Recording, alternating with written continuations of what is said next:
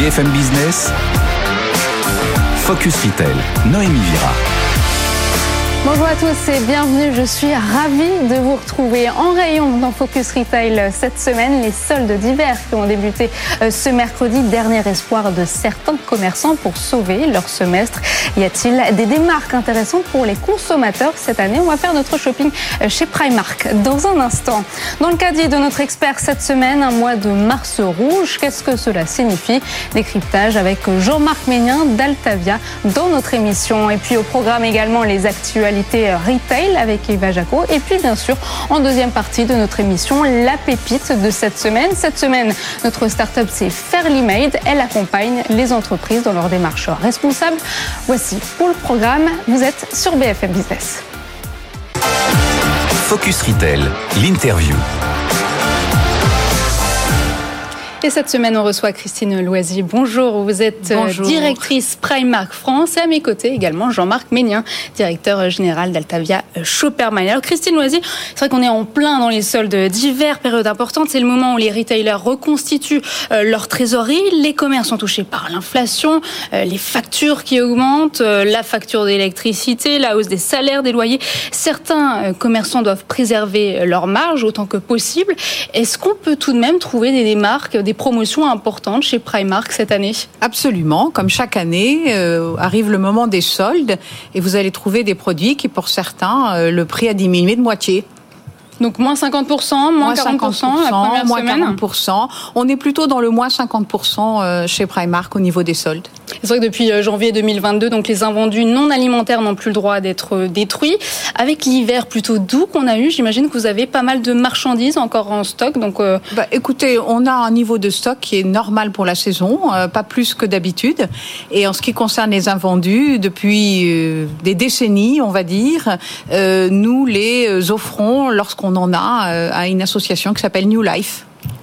Alors l'enseigne irlandaise Primark célèbre cette année euh, ses 10 ans euh, de présence sur le sol français. La marque compte aujourd'hui une vingtaine de magasins dans l'Hexagone. Vous comptez ouvrir 7 boutiques d'ici la fin de l'année, principalement dans les villes moyennes. C'est un déploiement rapide, c'est un investissement en termes de coûts, d'infrastructures, d'ouvrir de grands points de vente. L'enseigne Primark ne risque-t-elle pas d'y laisser sa peau ben, alors qu'on vit une période plutôt incertaine en ce moment? Écoutez, notre enseigne existe depuis 1969. Euh, on est présent sur 15 euh, euh, territoires. la France commence à être un gros territoire. L'enseigne va plutôt bien. C'est vrai que c'est une période difficile parce qu'on subit l'inflation comme tout un chacun. mais a priori, on va passer l'orage. On n'est pas, on n'est pas inquiet. On appartient à une très grosse multinationale qui gère extrêmement bien et Primark et ses autres entreprises. Donc c'est une période difficile, mais il n'y a pas d'inquiétude. On continue ouvrir et à investir. Jean-Marc. C'est vrai que vous faites partie de ces, de ces enseignes qui sont vraiment avec un cercle vertueux, on va dire, des positionnements un peu à part, comme Costco, Primark. Donc vous n'êtes pas un discounter, faut surtout pas, euh, vous êtes surtout pas un discounter puisque vous produisez vos propres mmh. Mmh. collections et autres. Et donc euh, euh, quelque part, ce modèle, d'ailleurs, chez vous, cette particularité, c'est qu'il arrive à se passer de la vente en ligne on sait que, indépendamment des phénomènes de crise qu'on a connus actuellement, est-ce que vous pensez que ce modèle économique pourra vivre durablement sans un jour être obligé de faire une concession sur ses ventes en ligne? Je sais qu'il y a des tests actuellement de click and collect en, Angleterre et, au, Pays, de Galles. Euh, est-ce que vous pensez que ce sera irrémédiable Vous ne ferez jamais de vente en ligne ou est-ce que ce concept peut-il aller aussi sur de la vente en ligne? Écoutez, on a fait la preuve, puisque la vente en ligne, elle date pas de l'année dernière, on a fait la preuve que nous arrivions à attirer énormément de, de clients dans nos magasins euh, sans la vente en ligne. Euh, l'expérience client euh, chez Primark est très importante. On parlait des ouvertures et des investissements. Sept magasins, 100 millions d'investissements. Pour nous, avoir un joli magasin et recevoir nos clients dans un espèce d'écrin magnifique est très important. C'est l'expérience client. On fait du digital, on présente nos produits en digital, on teste le click and collect comme vous l'avez dit. Pour l'instant, ce n'est absolument pas d'actualité de vous livrer votre pantalon, votre t-shirt chez vous. Je pense que c'est ça qui ferait exploser le modèle économique. D'ailleurs, j'ai trouvé très intelligent que vous le testiez, mais en click and collect, c'est-à-dire en, en, drive to store, pour éventuellement pallier une baisse de fréquentation qui peut y avoir dans les centres commerciaux où vous êtes principalement. Quelle est la part de magasins Primark en centre commercial ou hors centre commercial? Alors, ça dépend des pays. Euh, en France, euh, depuis 10 ans, 21e magasin, on va dire, on a à peu près 80% de ces 21 magasins qui sont en centres commerciaux. Ça dépend de l'opportunité. Mais nous ne sommes pas rivés sur centre commercial ou centre-ville. Il y a des pays où nous sommes qu'en centre-ville. Euh, parce que c'est des pays qui sont structurés avec des emplacements extraordinaires en centre-ville. Donc nous, on est plus à la recherche du meilleur emplacement possible dans la ville qu'on choisit, plutôt que de se dire on est en centre-ville ou en centre commercial. D'accord. Mais en tout cas, ce que je retiens, c'est que la vente en ligne, pourquoi pas, mais en tout cas pour l'objectif de créer du trafic et faire venir des gens dans un magasin qui ait déjà suffisamment d'attractivité pour attirer les clients sans faire de. À l'origine, c'était pas vraiment ça, et c'est toujours pas ça. On s'est rendu compte que, en présentant nos produits sur Internet, des clients qui, vous savez, viennent de loin pour venir mhm. chez nous, puisqu'on est ce qu'on appelle un magasin de destination, arrivaient quelquefois en étant déçus, en disant mais j'ai vu sur votre site cette petite robe, vous ne l'avez plus. Ça peut arriver. Et donc euh, le service qu'on rend à nos clients avec ce test de click and collect, c'est de faire de la réservation. C'est-à-dire, vous avez vu cette petite robe, on vous la réserve, dès qu'elle est en magasin, on vous le fait savoir et vous pouvez venir la chercher. Donc on est plus sur cette histoire-là mhm. que sur une création de trafic parce que, pourvu que ça dure, pour l'instant, on n'a pas besoin de ça très malin parce qu'en fait, effectivement, vous nous expliquiez tout à l'heure que ça tourne beaucoup. Vous n'avez pas forcément euh, X collections par an. Vous avez toujours des nouveautés qui arrivent en permanence et c'est ce que demande le client. Mais par contre, du coup, on peut se retrouver C'est exactement ça. D'ailleurs, les marques de la fast fashion en général ont entre 6 à 12 collections par an. Vous, vous en avez combien? Les collections. On a une, une collection pour l'automne-hiver euh, et une collection pour le printemps. Et comment vous vous renouvelez du coup en magasin? On se renouvelle puisque cette collection est livrée en magasin régulièrement, c'est-à-dire qu'on ne va pas installer toute notre collection printemps-été d'un seul coup. On va l'échelonner à partir de début février. Proposer des petites capsules tout au long de l'année. On a des petites capsules tout au long de l'année, exactement. Alors c'est vrai que Christine Loisier, on associe la marque Primark à la fast fashion, la mode jetable. Chez les jeunes, il y a aujourd'hui l'envie d'être tendance, la nécessité d'acheter à moindre coût, surtout dans un contexte inflationniste. Mais près d'un jeune sur deux déclare vouloir arrêter, voire réduire ses achats de fast fashion. Il y a une conscience environnementale. Est-ce que vous n'avez pas peur à terme que la génération génération Z se détourne à un moment donné de, votre, de vos produits? Je ne crois pas, puisque on mène déjà depuis plusieurs années et euh, on commence maintenant à le faire savoir, euh, toutes ces actions qui sont autour de la protection de la planète, de préserver les individus, d'avoir des produits qui ne polluent pas, euh, c'est chez nous un, énorme sujet. Et vous parlez de cette prise de conscience, nous aussi on a cette prise de conscience de faire savoir à nos clients que nous faisons ce genre d'action. Et en montrant qu'on fait ce genre d'action, on a euh, chez nous, de, on pense, de, belles années devant nous. Donc euh, l'industrie du textile et sa filière est en train de faire sa révolution à marche rapide.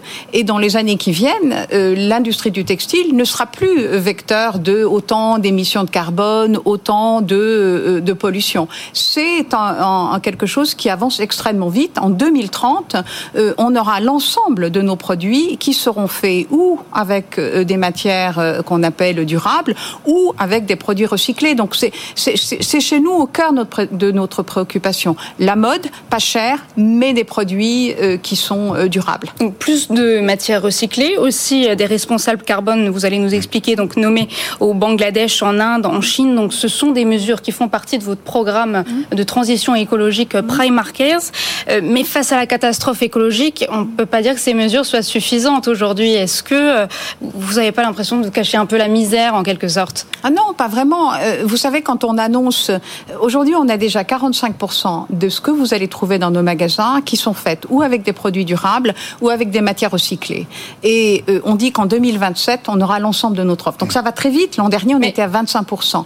En ce qui concerne les émissions de carbone, on se met à côté de nos sous-traitants, puisque ce ne sont pas nos fabricants. On se met à côté de nos sous-traitants. On a 130 collaborateurs dont c'est le métier de faire ça. On travaille avec des associations qui sont sont des experts, et on prend l'engagement. Et vous savez, ce sont des engagements qui sont euh, sérieux, puisque on peut pas à la légère dire euh, on va réduire de moitié nos émissions de carbone en 2030. Donc les actions, elles sont vraiment à marche forcée et on y arrivera. Mais est-ce qu'à terme, le mieux, est-ce que le mieux, ce serait pas de relocaliser entièrement la, la, la production finalement? De la relocaliser, vous voulez dire en France Europe ou en Europe? Oui. Bah, écoutez, pour l'instant, c'est pas vraiment d'actualité pour les raisons que vous imaginez. C'est que le, prix de la main d'œuvre euh, en Europe n'a rien à voir avec le prix de la main d'œuvre euh, dans ces pays-là. Donc que ce soit pour euh, Primark ou pour l'ensemble des des, des, des, vendeurs de, de textiles, on n'est pas dans ce mind-là. Alors est-ce qu'on en 2050 on sera tous revenus en Europe? Je ne sais pas. Ça fait combien de magasins au total, monde? Alors, on est à 4, au moment où je vous parle, on est à 418 sur 15 marchés. Ok. Et comment est-ce que vous allez pouvoir euh, appréhender la, le nouvel étiquetage euh, qui doit être effectif en France à partir de, de février sur justement la traçabilité? Parce que j'imagine pour une fabrication, on va pas pouvoir différencier une fabrication qui part pour la France avec cette étiquette euh, de traçabilité et le reste. Mais ça va être à nous de trouver une solution. On y a déjà, on travaille bien sûr avec nos collègues irlandais et anglais qui s'occupent de la production.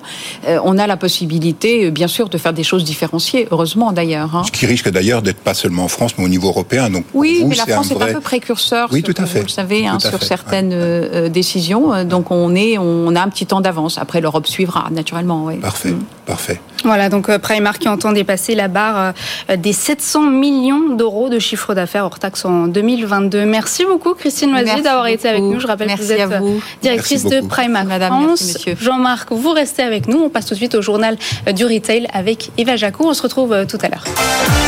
Focus Retail, le journal du retail. Et on commence avec une ouverture spectaculaire. Lidl a ouvert son plus grand magasin dans la capitale avec le slogan Lidl in Paris. Il s'agit du 19e Lidl présent dans la ville et c'est dans le 14e arrondissement que le distributeur s'est installé dans l'ancien Auchan de Montparnasse sur une surface d'environ 1500 mètres carrés et qui s'étend sur deux niveaux. Alors on y trouve une offre de 2000 produits contre 1000 à 1200 produits habituellement dans les Lidl parisiens. Le magasin se trouve à quelques mètres du nouveau euh, Leclerc de Gaieté et du Monoprix. C'est le magasin euh, référence du réseau situé à moins de 100 mètres. Alors Lidl compte lui 1591 euh, points de vente en France. L'objectif avec ce magasin serait d'atteindre les 25 millions de chiffres d'affaires d'ici 3 à 4 ans. Le distributeur mise sur le flux client et espère 2500 passages en caisse, d'où la présence de 12 caisses automatiques et de 10 caisses classiques. Cette semaine, les soldes d'hiver ont commencé dans un contexte difficile pour les marques entre l'inflation qui plafonne à près de 12% et toutes les promotions qui ont lieu euh, tout au long de l'année. Eh bien, cette période promotionnelle est donc en perte de vitesse. Le Black Friday et le Cyber Monday pèsent aussi lourd que le premier jour des soldes d'hiver. Fin 2021, les soldes représentaient 15,4% du chiffre d'affaires annuel du marché contre 22% en 2016. Les autres promotions représentent quant à elles 30% du chiffre d'affaires de 2021. Le budget des Français sera donc impacté par l'augmentation des prix. Il y aura donc moins de dépenses. Selon une étude du cabinet Simon Kucher réalisée l'an passé auprès de 1000 consommateurs français, 95% d'entre eux annoncent faire régulièrement euh, leurs euh, courses pendant cette période, mais 43% euh, d'entre eux comptent moins dépenser à cause de la hausse des prix des produits alimentaires et de l'énergie. Et puis, mauvaise nouvelle pour le pionnier français du circuit court alimentaire, La Ruche qui dit oui. 12 ans après sa création, la pousse française ferme ses six magasins parisiens, une décision qui intervient euh, deux ans après l'ouverture de leur première boutique dans les Hauts-de-Seine. Face à l'essor des magasins en circuit court dans les grandes villes, ce secteur reste pourtant en crise. La Ruche a divisé par deux ses volumes post-Covid pour atteindre 50 millions de chiffres d'affaires en 2022 et vient de licencier la moitié de ses effectifs. L'objectif ici, c'est de euh, se concentrer sur son activité euh, d'origine, la mise en relation entre les producteurs locaux et les consommateurs. La Ruche qui dit oui possède 1500 points de vente dans 7 pays européens et compte 210 000 clients. Focus Retail, le focus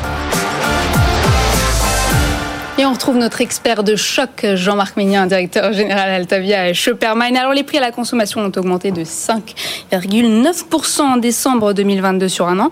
Et ce n'est pas fini. Notre confrère Olivier Dauvert parle d'un mois de mars rouge. Autant dire que ça fait peur. Ça veut dire quoi? Que les courses, elles vont encore augmenter en mars? C'est à craindre. C'est à craindre. Si on revient un petit peu en arrière, déjà l'inflation effectivement globale de l'ordre de 5,9% l'année dernière cachait que sur les produits, les PGC, les produits de grande consommation, elle était beaucoup plus forte. Entre les instituts, elle est entre 10 et 12%. Et donc euh, ça cachait euh, autre chose. Euh, si on regarde en détail, c'est qu'en fait celles qui ont le moins souffert de hausse des prix inflationnistes l'année dernière par un tampon inflationniste qu'elles arrivent à mettre en place, ce sont les marques nationales. Les marques qui ont le plus souffert de l'inflation l'année dernière, c'est les Les marques premier prix. Pourquoi? Parce qu'effectivement, le distributeur est obligé d'impacter directement euh, en rayon les hausses qu'il subissait, euh, notamment de matières premières, alors que les marques nationales, les marques industrielles sont dans des accords cadres ne permettant pas de répercuter immédiatement cette hausse. Donc ça, c'est le premier point, c'est que finalement, les marques nationales ont été un peu préservées l'année dernière dans cette hausse de tarifs, mais ce sera peut-être pas la même histoire en 2023. Oui, c'est ça. Et c'est à ce moment-là de l'année, donc euh, fin février, que sont appliqués en magasin les nouveaux tarifs. Ça tombe à la fin donc des négociations entre industriels et distributeurs. Tout à fait, et on voit les acheteurs professionnels qui nous alarment un petit peu en voyant euh, les, notamment les grosses entreprises agroalimentaires. Les PME sont un peu plus préservées parce qu'il y a des accords euh, gouvernementaux justement sur la transparence de, des hausses de coûts de matières premières, mais sur les gros groupes, euh, il y a des, des prétentions de hausse de tarifs absolument impressionnantes, entre 15 voire jusqu'à 30 pour certains gros groupes. Donc bien entendu, le distributeur ne peut pas l'accepter et la marque ne peut pas non plus accepter qu'à la fin des accords, bah, finalement, on répercute simplement simplement le prix de l'année dernière, ce qui peut arriver avec euh, la loi qui est en cours mm. de discussion, on va dire, euh, à la Chambre. Donc, euh, ce qui va arriver, c'est on va dire, euh, même si on met un middle way, un chemin intermédiaire, euh, la répercussion cette année pour les marques nationales risque d'être de l'ordre de 10 à 12% voire peut-être 15% sur certaines catégories de produits, ce qui va être énorme. Donc ça va être un peu, si vous me pardonnez l'expression, le double effet qui se coule. Le consommateur a pris une hausse des prix sur les PGC l'année dernière euh, et il s'est réfugié sur les marques nationales et les MDD, les MDD et les marques premier prix qui ont beaucoup augmenté. Et cette année, risque d'y avoir un retour euh, important euh, de la part euh, des, marques industrielles. les distributeurs donc sont vent debout. D'ailleurs, l'association UFC que choisir aussi. C'est vrai qu'en cas de désaccord donc entre les industriels et les distributeurs fin février, c'est vrai que la proposition de loi donc de ce député Renaissance, hein, Frédéric Descrozaille, vise à rendre automatique donc l'application des nouveaux tarifs. L'objectif du gouvernement, c'est de mettre en place ce dispositif mi-avril. Oui, et il y a quelque chose qui se dit un peu plus confidentiellement, mais les marques sont prêtes à faire des concessions au niveau des volumes, mais pas sur la marge cette année. Donc euh, il est évident que certaines marques n'hésiteront pas à, se à préférer se faire déréférencer pour conserver leur taux de marge. Merci Jean-Marc. On passe tout de suite à la start-up de la semaine. Elle accompagne les marques vers une euh, transparence totale de la chaîne de valeur. Focus Retail, le pitch. Les consommateurs sont de plus en plus nombreux à vouloir savoir ce qu'ils portent, d'où proviennent leurs vêtements, un enjeu pour les marques qui doivent montrer euh, patte blanche, être plus transparentes sur la traçabilité de leurs produits. Aujourd'hui, on est avec euh, Laure Betch. Bonjour. Bonjour. Vous êtes euh, cofondatrice de Fairly Made. Vous accompagnez les marques dans leur démarche responsable. Expliquez-nous comment. Donc nous, on s'adresse euh, aux directeurs RSE, euh, directeurs de production, de marques de mode justement, qui cherchent à se mettre en conformité par rapport à la loi qui arrive, et également aller plus loin et faire de la RSE un pilier stratégique. Donc très concrètement, aujourd'hui, notre solution, elle permet de tracer les différents maillons de la chaîne de production d'un vêtement, parce que c'est un des enjeux, c'est qu'il y a énormément d'opacité euh, dans cette chaîne de production. Deuxièmement, elle permet de mesurer l'impact à la fois social et environnemental lié à cette production de vêtements, et ensuite de communiquer de façon plus transparente euh, à leurs consommateurs. Donc comment vous réalisez ce bilan, ce diagnostic plus concrètement? Donc la première étape, ça va être de se connecter au logiciel existant des marques. Donc euh, là, je pense particulièrement au PLM, Product Lifecycle Management. On va récupérer cette information et ensuite on va aller interroger les usines de, des différentes marques et les faire progresser en termes de traçabilité. Donc on a un chiffre intéressant. Après une saison de collaboration avec Fairly Made, la marque fait x3 sur le nombre d'usines qu'elle va connaître. et donc ensuite on récupère cette information et on en fait une analyse de cycle de vie pour que la puisse avoir cette vision sur les impacts liés à la production et où sont les leviers les plus importants qu'elle va pouvoir mettre en place pour réduire son impact. Et justement, comment vous faites ce diagnostic? Vous envoyez des personnes de chez vous sur le terrain, donc visiter ces usines? Comment ça fonctionne concrètement Ça, ça se passe sur la blockchain Expliquez-nous. Donc concrètement, c'est une plateforme SaaS et donc c'est des questionnaires qu'on va envoyer euh, aux différents fournisseurs et ensuite on a une méthodologie euh, qui nous permet ensuite de cross-checker euh, différentes informations et on récupère des certificats qui sont des résultats d'audit qui ont été faits sur site pour s'assurer la véracité de l'information qu'on récupère. C'est ça, vous travaillez aussi avec des certificateurs. Jean-Marc Je crois que n'importe comment, c'est à la fois euh, c'est une attente au niveau des marques, mais c'est aussi une attente au niveau des consommateurs. Donc vous êtes une brique, si vous me permettez l'expression, euh, qui est intéressante à double titre euh, à ce niveau-là. Et effectivement, on sait que les marques ont à la fois une culture, ils doivent n'importe comment avancer dans ce domaine et avoir une culture. Est-ce qu'il n'y a pas de, de frein culturel justement à ouvrir totalement le portefeuille des fournisseurs, des prestataires, d'être totalement transparent, même si vous êtes un tiers qui, j'imagine, garantissait une confidentialité totale 2023 pour moi est vraiment l'ère de la de la transparence. Euh, c'est vrai que ça restait un, un secret de Polichinelle. C'est forcément c'est euh, aussi un, euh, pour les marques euh, finalement d'avoir son, son sa liste de fournisseurs bien sûr. Euh, pour autant on se dirige vers plus de transparence. Elles vont devoir le faire et donc on le permet de le faire plus facilement et de créer finalement un lien, renforcer le lien avec le consommateur. Donc nous très concrètement c'est un QR code qui va être placé soit sur une étiquette de composition à l'intérieur du vêtement euh, soit sur un hang tag et qui va raconter l'histoire du produit, euh, les kilomètres, euh, dans, dans, quel, par, par, quel grand pays il est passé, et ensuite parler des impacts. Donc ça va vraiment euh, renforcer le lien qu'il y a entre la marque et son consommateur. Euh, et on se rend compte aussi que c'est un vrai levier en interne euh, pour les marques aussi de rétention de leurs salariés pour voilà montrer que l'engagement est fort. Vous parlez de l'ère de la transparence et vous avez raison parce que depuis ce 1er janvier, donc la loi anti-gaspillage impose aux marques euh, qui réalisent un chiffre d'affaires de plus de 50 millions euh, d'euros, euh, elle impose justement le partage d'informations sur leur chaîne d'approvisionnement, la présence de matériaux dangereux, mais aussi de matériaux recyclés, mm. des informations sur le recyclage en fin de vie de produits. J'imagine que que tout ça, ça a un impact positif sur votre activité. Est-ce que vous avez fait évoluer votre business model? Exactement. Euh, c'est vrai que cette année était euh, assez euh, impressionnante pour nous. On a, on est aujourd'hui le leader français. On signe des marques, on travaille avec des marques à la fois de luxe comme le groupe LVMH, beaucoup de retailers, Sandro, Mage, Claudie Pierlot, The Couples, Bash et beaucoup d'autres. L'idée c'est que vraiment on travaille avec avec tout le monde. Et donc nos enjeux pour l'année prochaine, c'est justement de reproduire tout ce qu'on a fait sur le marché français à l'international. Euh, et de voilà, donc on a des sujets sur euh, l'Italie et euh, à terme les, les États-Unis. Et combien coûte cet abonnement? Alors c'est un modèle SaaS, donc ça dépend en fait du nombre de produits qui vont être analysés sur la plateforme.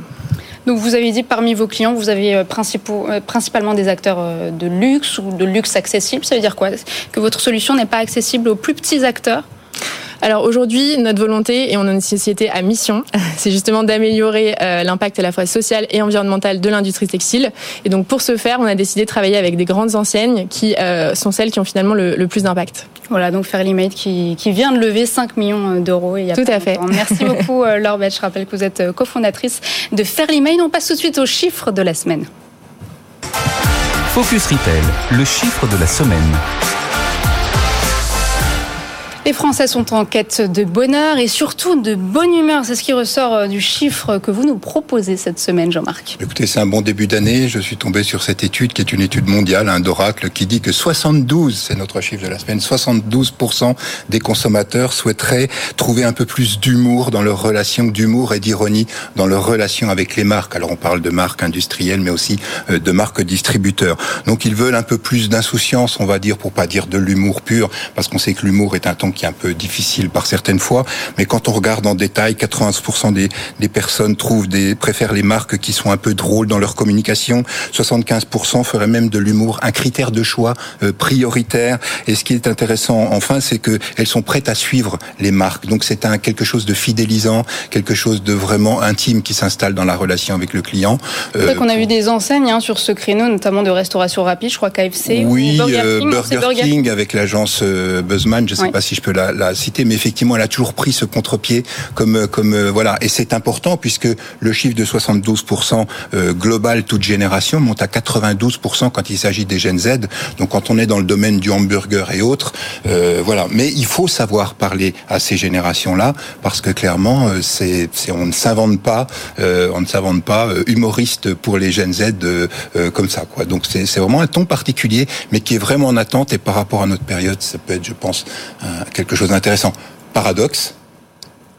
Paradoxe. 95% des marques ou des patrons de marques trouvent que c'est dangereux euh, et ne souhaitent pas l'appliquer. Dangereux parce qu'effectivement, ils il savent faut pas. faut pas en abuser. Il faut trouver la bonne. Il faut pas en abuser. Il faut trouver le bon ton et mm. que ce ton soit spécifique sur une cible et pas sur une autre. Parce que ce qui est compréhensible par un Gen Z ne le sera peut-être pas par un baby boomer. Et donc c'est quelque chose de très délicat. Mais en tout cas, les clients veulent de l'humour et de l'ironie dans leur rapport avec les marques. Voilà. Donc consommateurs cherchent marque avec humour. Merci Jean-Marc. Je rappelle, vous êtes directeur euh, général Altavia Shoppermine. Donc euh, soyez cool, hein, les jeunes ont envie de se détendre, euh, surtout avec ce qu'on vient d'apprendre avec, euh, avec, la réforme des retraites. Voilà, on, on, a besoin de se détendre et de s'amuser. Voilà, c'est fini pour aujourd'hui. La semaine prochaine, je vous retrouve en direct de New York. Je pars pas en vacances, non, on sera à la NRF. Donc c'est la semaine prochaine à New York avec l'ensemble de nos experts et on va commenter les dernières actualités du retail sur place.